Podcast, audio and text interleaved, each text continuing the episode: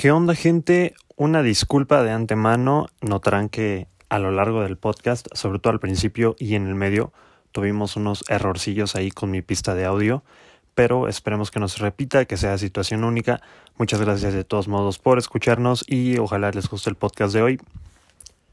Bienvenidas y bienvenidos a nuestro podcast Pie de Página. Espero que hayan tenido una bonita semana pasada y que puedan empezar con Tokio esta nueva. el día de hoy me acompaña la persona que siempre me ha acompañado en el podcast, Marco Casas. Hey, ¿qué hay gente? Hola Fer, qué bueno es estar aquí una semana más en este podcast para hablar de cosas divertidas. Yo, así es, nada más que me estoy congelando un poco. Si me pudieran ver, traigo como 18 chamarras y una cobija. Se hace bastante frío. Así es. Pero bueno, tenemos un, un tema preparado para ustedes. Esperemos que les guste y comenzamos.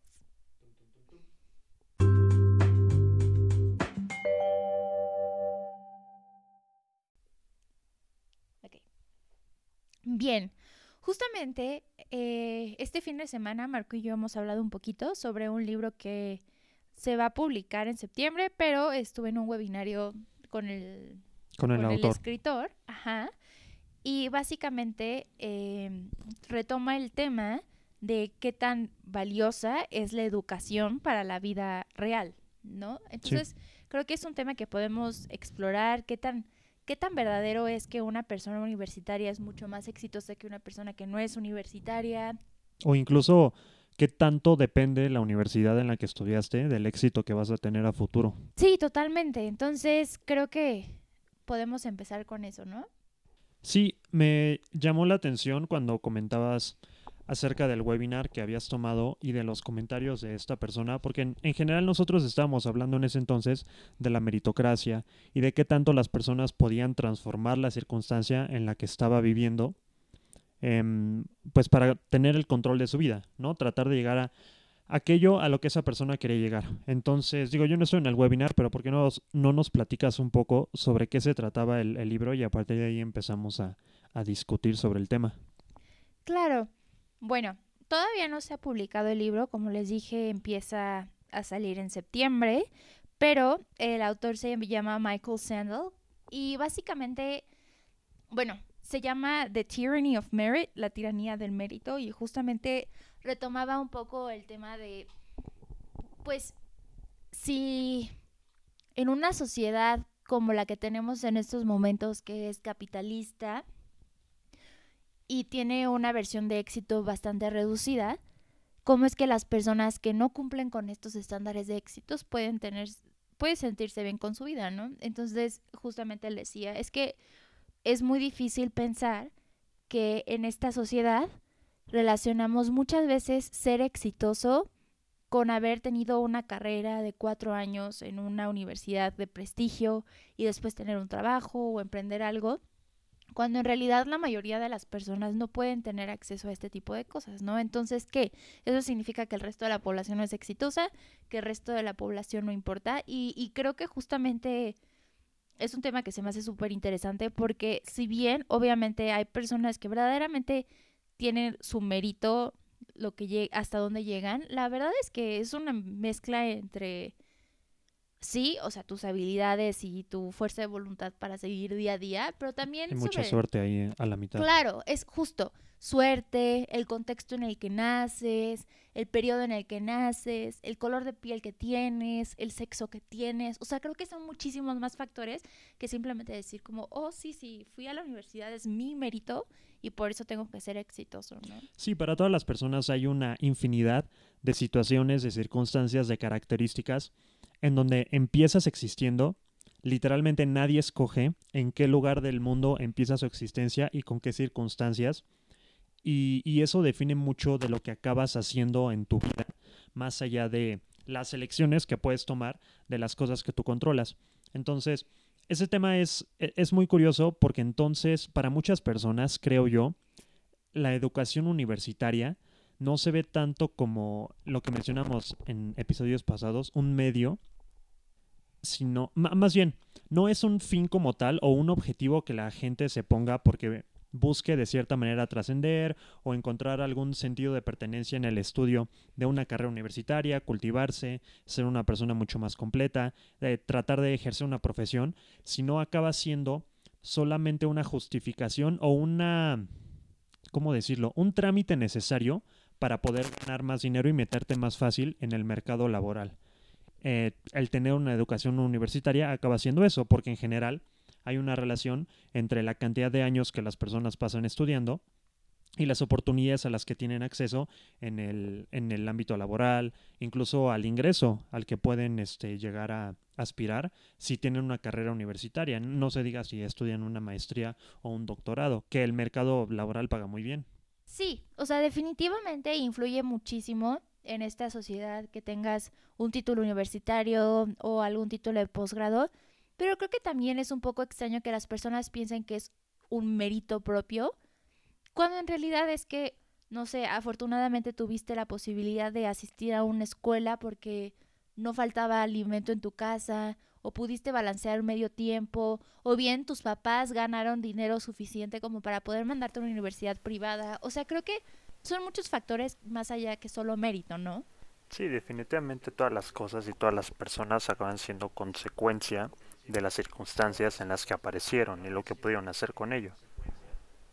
Claro, y de hecho también, o sea, algo que se me hizo súper interesante del webinario que les comenté, es que justamente este autor dice, bueno, la noción de éxito que tenemos es por acumulación de riqueza, pero verdaderamente es una buena definición de una persona exitosa y pónganse a pensar un poco en eso, o sea, Sí, entiendo que las personas que tienen mucho dinero o tienen muchas propiedades en este sistema mundo capital se ven como personas exitosas, pero puede ser que solo sepan acumular dinero, acumular riquezas, pero tengan relaciones interpersonales terribles o no tengan amigos en absoluto, tengan problemas de salud. Creo que son como muchísimo más, más factores que simplemente eso. Y también un factor que, que utilizaba el autor era pues la aportación que tiene al common good, ¿no? O sea, como al bien común. Y verdaderamente multimillonarios que están en sus casas todos los días viendo Netflix o yendo, no sé, una vez a la semana a la oficina, pero el resto del tiempo ya están acumulando dinero, ¿verdaderamente aportan algo positivo a la sociedad? O sea, Jeff... ¿Cómo se llama? Jeff Bezos.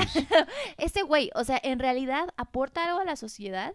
Es una persona que explota a sus trabajadores y por ser una persona exitosa, entre comillas, por acumular dinero, no significa que esté aportando significativamente a mejorar el mundo. ¿Estás de acuerdo? Sí, el, que sea la persona más rica de todo el mundo o que más capital ha logrado acumular, no quiere decir que es la persona que más ha trabajado en, en toda su vida. De hecho, es, recuerdo en algún lugar haber leído, se me hace muy chistoso, como si Jeff Bezos tiene este, 3 millones de veces más dinero que tú, es porque él trabaja 3 millones de veces más fuerte de lo que tú trabajas. O sea, si eso fuera realidad, estoy seguro que el tipo se hubiera muerto hace muchísimos años, porque no creo que trabaje en esas dimensiones. Ahora, lo que mencionas sobre em, el medir el éxito que tenemos con la capacidad que tenemos para acumular riqueza, para hacer dinero, para generar dinero, creo que es un modelo que favorecen bastante las universidades porque es muy fácil vendible. O sea, la universidad del día de hoy te dice, estas son las carreras que mejor pagan, estas son las carreras que estamos ofreciendo y si tú estudias con nosotros vas a tener la posibilidad de estudiar en estos lugares. Es súper fácil que encuentres trabajo, la gente misma no busca las carreras que más lo llenen en el interior, busca las carreras que más oportunidades tienen en el mercado laboral, que mejor pagan, e incluso si quieres seguir una carrera, por ejemplo, de un creativo, si quieres estudiar este, algo relacionado con diseño, con arte, el primer pretexto que te ponen tus papás o la gente que paga por tu educación es de qué vas a vivir. Te vas a morir de hambre. Exacto, como si solamente quisieras estudiar una carrera por la capacidad que te va a dar para generar riqueza, que o sea, acaba siendo consecuencia del modelo económico en el que vivimos. Pero es, es, muy triste porque la educación no debería estar en torno a esa finalidad, sino al revés, a cultivarte lo más que puedas como persona a sacar tus mejores intereses y tus mejores aptitudes para contribuir a la sociedad y no nada más para conseguir un trabajo que te pague más que a tus amigos. Exacto, totalmente de acuerdo. Y creo que también muchas personas ven la universidad en la que están como una cartera de contactos, ¿no? O sea, creo que también, o sea, sobre todo las personas que están en escuelas privadas, ven como una posibilidad de mantener contactos con personas que también tienen muchos privilegios. Gran parte de ellos ni siquiera trabajaron por ello, simplemente nacieron en una casa en la que verdaderamente tienen todo y nos incluimos ambos.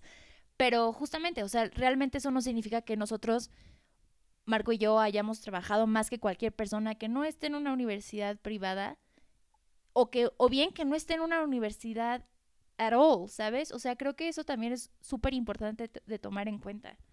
Y bueno, sobre lo de la cartera de personas, igual, o sea, verdaderamente ver a, la universidad como una oportunidad de hacer contactos estratégicos es un poco extraño y vacío y es utilizar a las personas como una herramienta, ¿no? Para seguir acumulando más capital. Se me hace terrible. Sí, no.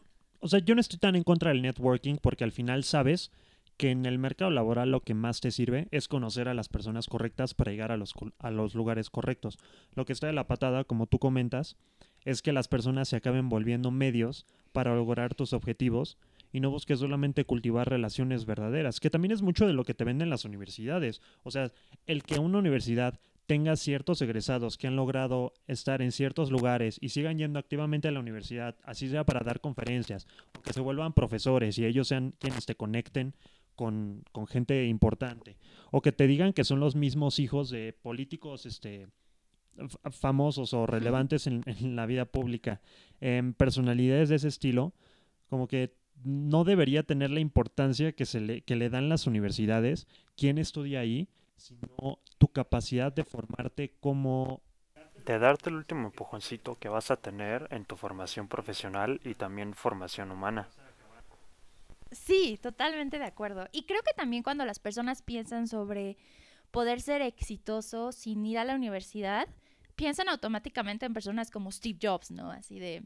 Sí, los, los outliers que tenían acceso a las universidades de prestigio, pero Mark Zuckerberg, que abandonó Harvard y el abandono de la universidad lo acabó haciendo o sea, uno de los hombres más ricos y poderosos del mundo. Claro, pero al final del día seguimos midiendo, o sea, la métrica que estamos empleando es acumulación de riqueza, ¿no? Y, y, si vamos un poquito más allá, nos damos cuenta que en realidad hay muchísimas más personas en el mundo que aportan a, al bien común y que ni siquiera, ni siquiera es por acumulación de capital, sino por lo que verdaderamente brinda su trabajo, ¿no? Y creo que justamente lo hablaban en el webinario, trabajadores este, del día a día que no necesariamente fueron a una universidad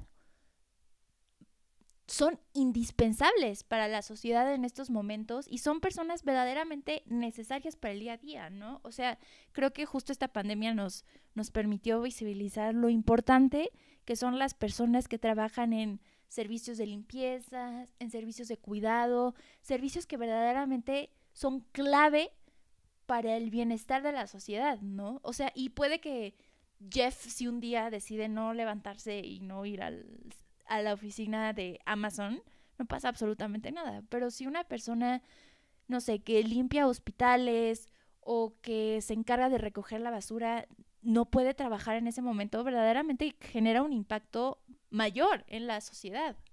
Sí, hablábamos de esa parte de que hay ciertas profesiones que no requieren ninguna especialización en cuanto a lo que tienes que saber de forma teórica para poder desempeñarlas, pero son incluso más cruciales que, que, otras actividades que se trata nada más de hacer números o de plasmar cosas en papel y trabajar, o sea, no, no, trabajar la economía real, más bien. Yo te ponía el ejemplo de la importancia que debe tener la persona cuyo trabajo literalmente es ponerse un traje de buzo y nadar en las alcantarillas para destaparlas y que el caño se pueda ir. O sea, ¿qué haríamos si el día de mañana este Mark Zuckerberg muere? Pues probablemente muchos lloren, no, no sea ya, o sea, el, valor de Facebook cambie, pero ¿qué cambia de nosotros en nuestro día a día? ¿Cómo te impacta de forma real?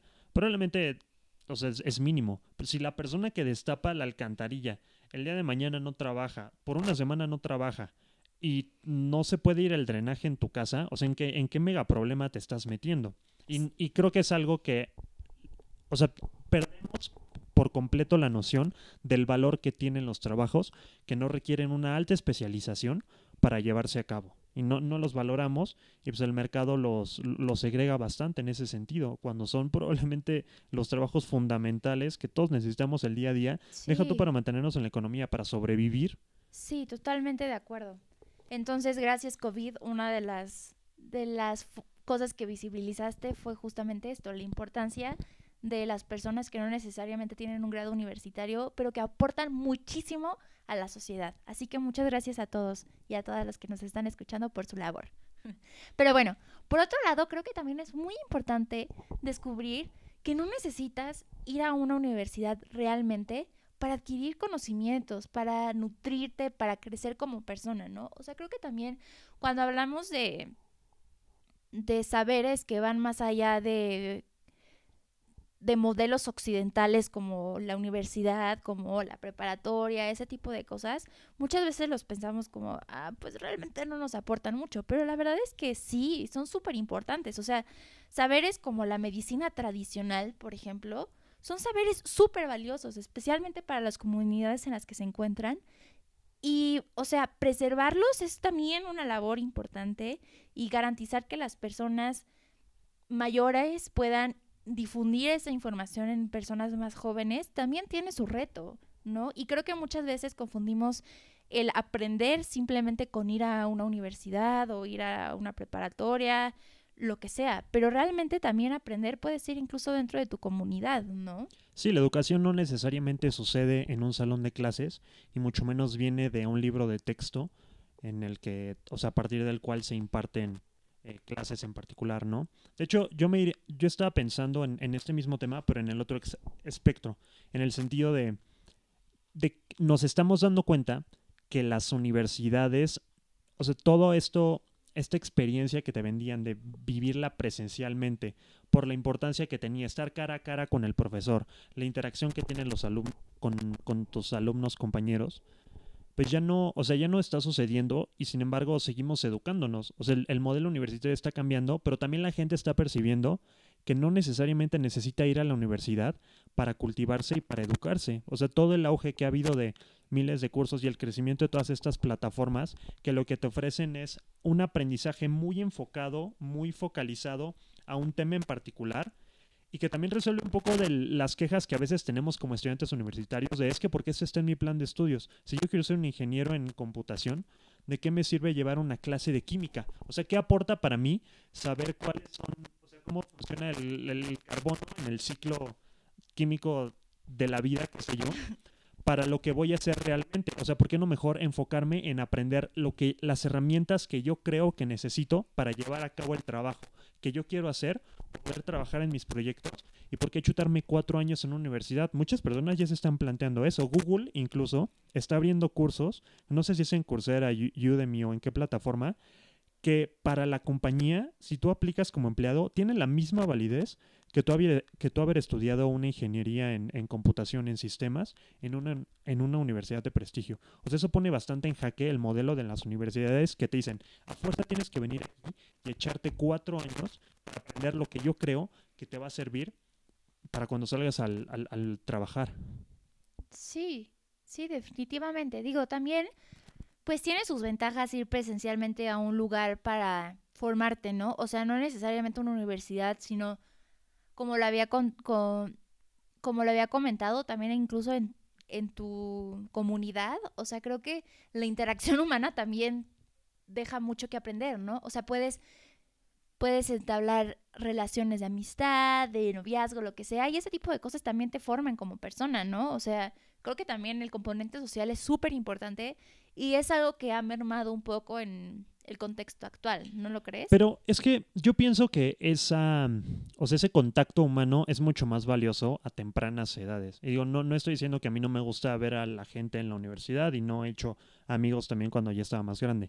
Pero me parece que impacta en mucho mayor medida a un niño que está en la primaria, que va y, eh, y apenas está aprendiendo a socializar, que está conviviendo con sus amiguitos, que el tipo de conocimiento que tiene que generar a esa edad y al punto que, o sea, al desarrollo que tiene que llegar a nivel conceptual de todo lo que está aprendiendo de diferentes materias, sí necesita en mucho mayor medida el contacto humano, el tener un profesor que cara a cara te ayude con la asesoría y como te digo, que aprendas estos procesos socializadores y civilizadores. Pero, pero no solo con los profesores, o sea, sino también con tus, con tus amigos, ¿no? O sea, creo que yo no podría, la verdad, seguir en la universidad en estos momentos con todo virtual. La verdad es que sí me sentiría bastante deprimida y ansiosa. O sea, yo me conozco, sé que yo no podría estar separada de mis amigos, cualquier persona cualquier ser humano conviviendo día a día. O sea, creo que también es un componente que lo necesitas. O sea, tal vez ya sepas hablar bien y ya sepas cómo, no sé,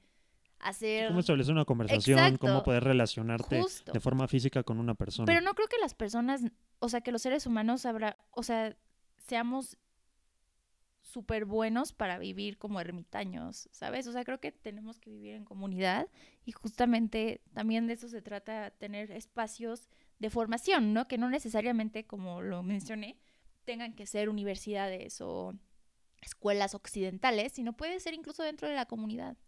Pues quién sabe, es que yo sí creo que, o sea, en, en este momento, en el contexto en el que vivimos, las herramientas tecnológicas con las que contamos, somos personas perfectamente capaces de vivir en aislamiento y de prescindir de ese contacto humano. O sea, yo sé que muchas personas como tú... ¿Tú podrías vivir solo?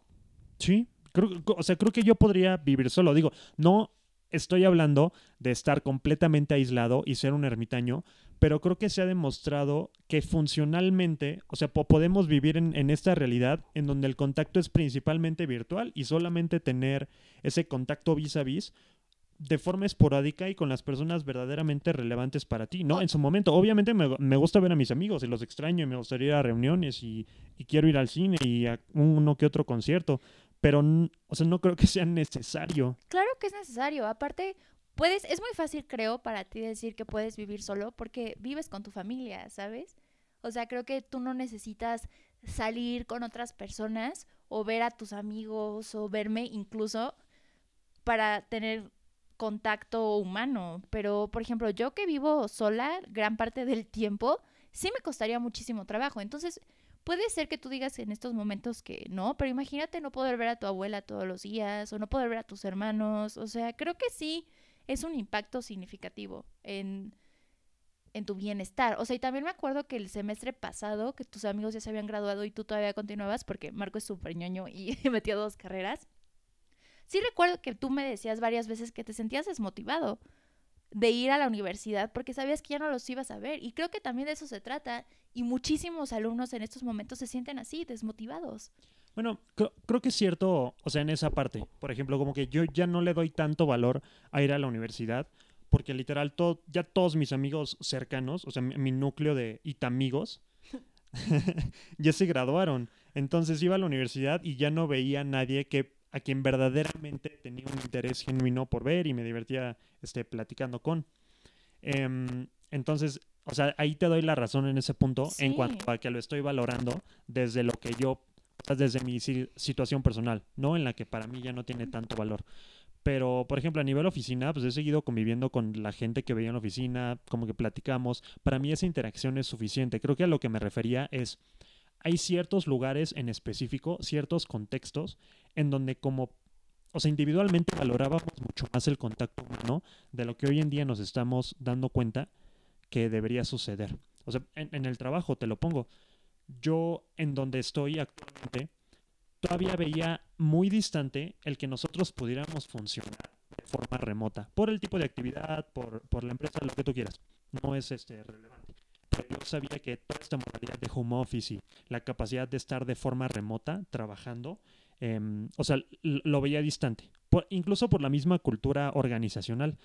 Pero desde que nos tuvimos que separar, las cosas funcionan bastante bien y hay gente que está mucho más contenta. Entonces creo que ahí valoras diferente el, la creencia que había de que necesariamente tenía que haber un grupo de personas conviviendo para lograr resultados y para que las cosas sucedieran y funcionaran correctamente. Pero creo que, o sea, creo que tu premisa hace que caigamos en lo mismo que estamos criticando en primer lugar, ¿no? O sea, tú puedes decir, yo puedo estar perfectamente bien desde mi casa porque cuento con todos los servicios y con todo el espacio en mi casa para contar, o sea, para poder estar día a día en home office. Tengo luz, tengo mi computadora, No, tengo internet. El tipo de trabajo que hago permite que lo pueda hacer remoto. Claro, pero tristemente la mayoría de las personas no cuentan con esos recursos o con esas facilidades con las que tú y yo contamos. Y eso no significa que no sea válido lo que están haciendo. O sea, creo que es un poco caer en lo mismo, ¿no? O sea, pensar que, que justo porque funciona este modelo para ti, significa que entonces sí puede funcionar para la mayoría de las personas, cuando realmente no es cierto. Sí, sí tienes razón, hasta que no haya robots lo suficientemente popularizados y avanzados para hacer todas las... E igual puedes decir, como no, pues este, cualquier persona puede checar un curso en Udemy o en Google y cosas por el estilo, pero la verdad es que la mayoría de los cursos están en inglés o en algún otro idioma extranjero y no todas las personas cuentan con, con los conocimientos suficientes para tener un curso así y también cuestan. Entonces es un poco caer en lo mismo, ¿no? O sea, que factores externos dependen... que factores externos contribuyan influyen, o no sí. a que seas una persona cultivada, ¿no? Sí, y yo me refería a casos muy específicos. O sea, por ejemplo, yo que estudio ingeniería en computación, si quiero ser un desarrollador, tal vez ya que tengo las nociones algorítmicas, matemáticas suficientes como para poder dedicarme a aprender un lenguaje de programación específico que voy a necesitar para trabajar en cierta empresa en la que quiero trabajar, ya funciona mucho mejor ese modelo de a lo mejor no aventarte cuatro años en una universidad, sino año y medio para que te, o sea, que tengas las nociones necesarias y a partir de ahí forjar tu propio camino profesional, que eso creo que incluso un poquito el, el modelo al que quiere migrar el tecnológico de Monterrey en cuanto a que tienes una, o sea, como una base en cuanto a tu carrera de conocimientos, llamémosle tronco común, es que no es necesariamente un tronco común, pero por lo que entiendo es que en el nuevo modelo, como que tú vas armando tu carrera Ajá, te- justo. ah, tomando las materias que tú crees que vas a ir necesitando y al final no acabas una carrera como tal, sino tienes es un como el mo- grado, Es no como sé, el es un modelo, gringo raro. anglosajón. Ajá. O sea, puedes ir seleccionando, puedes decir, me voy a meter a la facultad de ciencias sociales y puedes salir con un major en relaciones internacionales y un minor en sociología. O sea, más o menos eso es lo que quieren hacer. Pero creo que al final tu ejemplo cae en lo mismo. Y es, o sea, creo que lo que más bien quería yo exponer es que las personas no necesariamente tienen que tener acceso a información o a conocimientos súper top y especializados para ser una persona exitosa. Y creo que es eso, ¿no? Porque si no es caer en lo mismo, ¿no? Así de, no, pues es que estudió ciencias de computación y la verdad es que eso es un lenguaje al que la mayoría de las personas no tenemos acceso. Y eso no significa que no podamos ser personas exitosas. Sí, tienes que encontrar, primero tienes que trabajar en tu propia definición de éxito, lo que en verdad te satisfaga de forma muy personal y de forma individual, en donde encuentres la trascendencia suficiente para empezar a trabajar en pos de ese objetivo y no sencillamente vivir con las determinaciones que hace la sociedad de cómo vamos a catalogar a una persona exitosa o no. O sea, puede haber egresados muy exitosos, puede haber gente que solamente terminó la primaria y de todos modos exitosa y con el modelo de éxito que esa misma persona se defina. Sí, y creo que, por ejemplo, mm, un buen ejemplo de esto sería, hace unos cuantos meses tuve la oportunidad de entrevistar a una persona que es una mujer indígena con discapacidad y se encuentra en una zona rural de México y la verdad es que todo el tiempo que estuve hablando con ella, la hora que tuve la oportunidad de tener una llamada con ella, realmente, o sea, me llenaba de emoción escucharla, ¿sabes? O sea, que verdaderamente ella había definido el éxito a partir no de su educación, sino de las habilidades que ha tenido para poder superarse día a día y poder ayudar a que las otras personas que cuentan con discapacidad y que también se encuentran en situaciones vulnerables o que se encuentran en territorios rurales puedan superarse y puedan darse cuenta que pueden ser autosuficientes, ¿no? Entonces creo que eso es como súper valioso y al final tal vez el centro en el que ella trabaja no es una universidad en sí, pero es un espacio de aprendizaje en lo que las personas se pueden superar día a día. Y creo que eso es muy valioso, creo que es igual o más valioso que ir como tú o yo a una universidad. Sí, el, o sea, creo que lo que podríamos llegar como conclusión es que el modelo educativo con el que empezamos el año y que creíamos que iba a seguir funcionando ya no es vigente. O sea, sí hay que replantearnos muchísimas cosas en pos de cómo nos estamos educando, cómo estamos definiendo el éxito para las personas que están siendo educadas y para qué nos estamos educando, cuál es el fin de adquirir conocimientos, cuál es el fin de ir a la universidad, cuál es el fin de estar aprendiendo lo que estamos aprendiendo y lo estamos aprendiendo bien. Iban a venir muchas preguntas y desafortunadamente creo que va a haber ciertas generaciones que tengan que sufrir, entre comillas, esa transición porque pues, hasta cierto punto nosotros ya estamos del otro lado de la línea en cuanto a que tú ya acabaste tu educación universitaria, a lo mejor va a seguir posgrado para ti, pero, pero ya pasaste por todo ese proceso. Yo estoy igual a punto de concluir, pero ¿cuántas personas en, este momento, cuántos niños de, de, primaria no se están enfrentando por primera vez a las matemáticas y le están aprendiendo con un profesor a distancia que probablemente va a tratar el mismo, tratar de replicar el mismo modelo educativo que utilizaba en el salón, pero ahora a través de una cámara? Esto ya no es para nada vigente y sí hay que replantearse muchas cosas si queremos crear transformaciones profundas pues prácticamente en todo ámbito, ¿no? Claro, y creo firmemente que la educación no debería ser un privilegio, sino que verdaderamente se, debe ser un derecho para todas las personas. Y me pueden decir, uy, o sea, en, la Constitución ya está, o en la Carta de los Derechos Humanos, o sea, pero en realidad no existe. O sea, en el mundo real, la mayoría de las personas siguen sin poder acceder en el mundo a educación superior. Y está bien, siempre y cuando, siempre y cuando puedas garantizar que puedan conseguir espacios de crecimientos alternativos, creo que es súper importante y es igual de válido. Te digo, si tal vez no puedes ir a una universidad con el giro anglosajón, está, está bonito y está bien, ¿no? Siempre y cuando también la sociedad tenga espacios en los que tú puedas crecer como individuo, ya sea con medicina tradicional, ya sea con, em, no sé, eh, espacios en los que puedas intercambiar argumentos con personas, o sea, espacios que verdaderamente te, pide, te permitan formarte y florecer. abrirte al diálogo, em, confrontarte con posturas opuestas, con, cosmo, con cosmovisiones drásticamente distintas a las que tú tienes y nociones que son completamente distintas porque vienen de personas con circunstancias muy diferentes. Creo que hacia allá tenemos que ir y tratar de generar ese tipo de espacios para que entre todos los podamos aprovechar. Y darte cuenta que no, no por tener un título universitario eres más o menos exitoso que personas que no lo tengan. O sea, creo que todas las personas tenemos el potencial de ser exitosos dependiendo de nuestra propia escala y no es justo vivir en una sociedad, en un sistema capitalista en el que se marginen las personas que no tienen acceso a ello, ¿no? Creo que es momento de replanteárnoslo. Y ahorita que está cambiando todo el orden mundial con la pandemia, es un buen momento para exigir eso, para exigir el cambio, para no mantener el status quo que margina a la gran parte de la sociedad. No solo en el México, sino en el mundo en general. Sí, es, es responsabilidad de todos.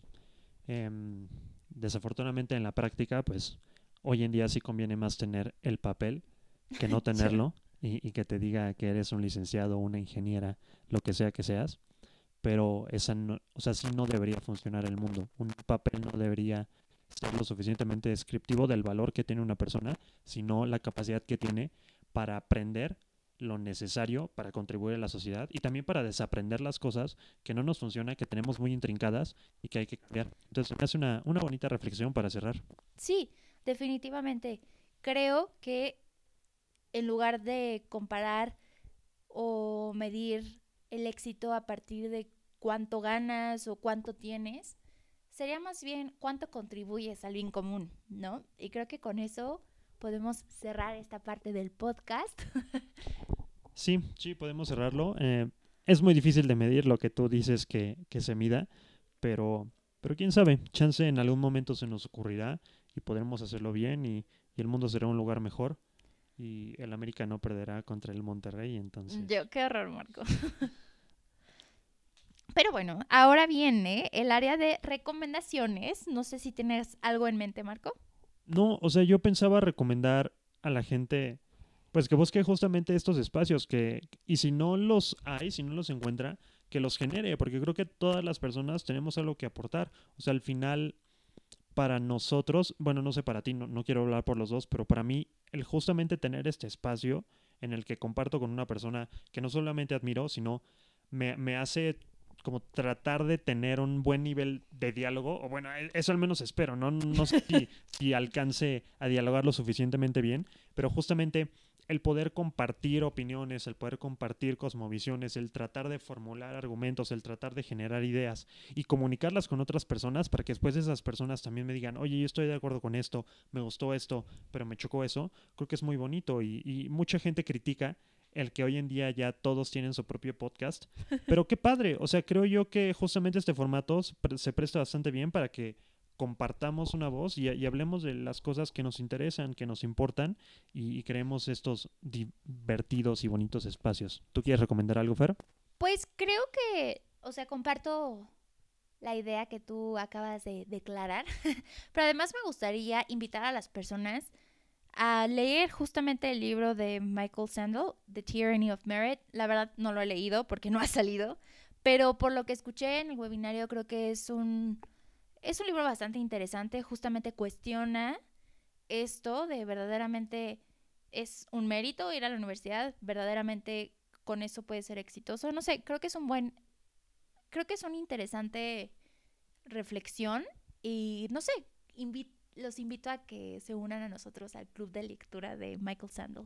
Estaría bueno hacer un club de lectura e invitar a gente a, que discutiéramos sobre libros bonitos e interesantes que encontremos, pero, sí. puede ser para cuando haya menos coronavirus y no nos dé miedo tener a otra persona Exacto. Pero bueno, creo que eso ha sido todo el día de hoy. Espero que les haya gustado mucho el podcast. Y si no, lo siento.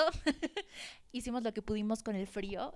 pero también está bien que a la gente no le guste lo que hagamos, ¿no? O sea, no a todos nos deben gustar las mismas cosas. Y hay muchísimos más podcasts que les pueden gustar o que les pueden gustar menos. Pero digo, yo también espero que les guste este, ¿no? Y que lo sigan escuchando y que lo recomienden. Y pues ya, nada, síganos en nuestras redes que ya conocen, ahí publicamos el podcast, síganos en Spotify, píquenle ahí el botoncito de seguir, nos hace muy felices ver que los números siguen creciendo y pues es todo por esta semana, les mandamos un abrazo gente, que estén muy bien. Adiós. Pásenla bonito, bye. Bye.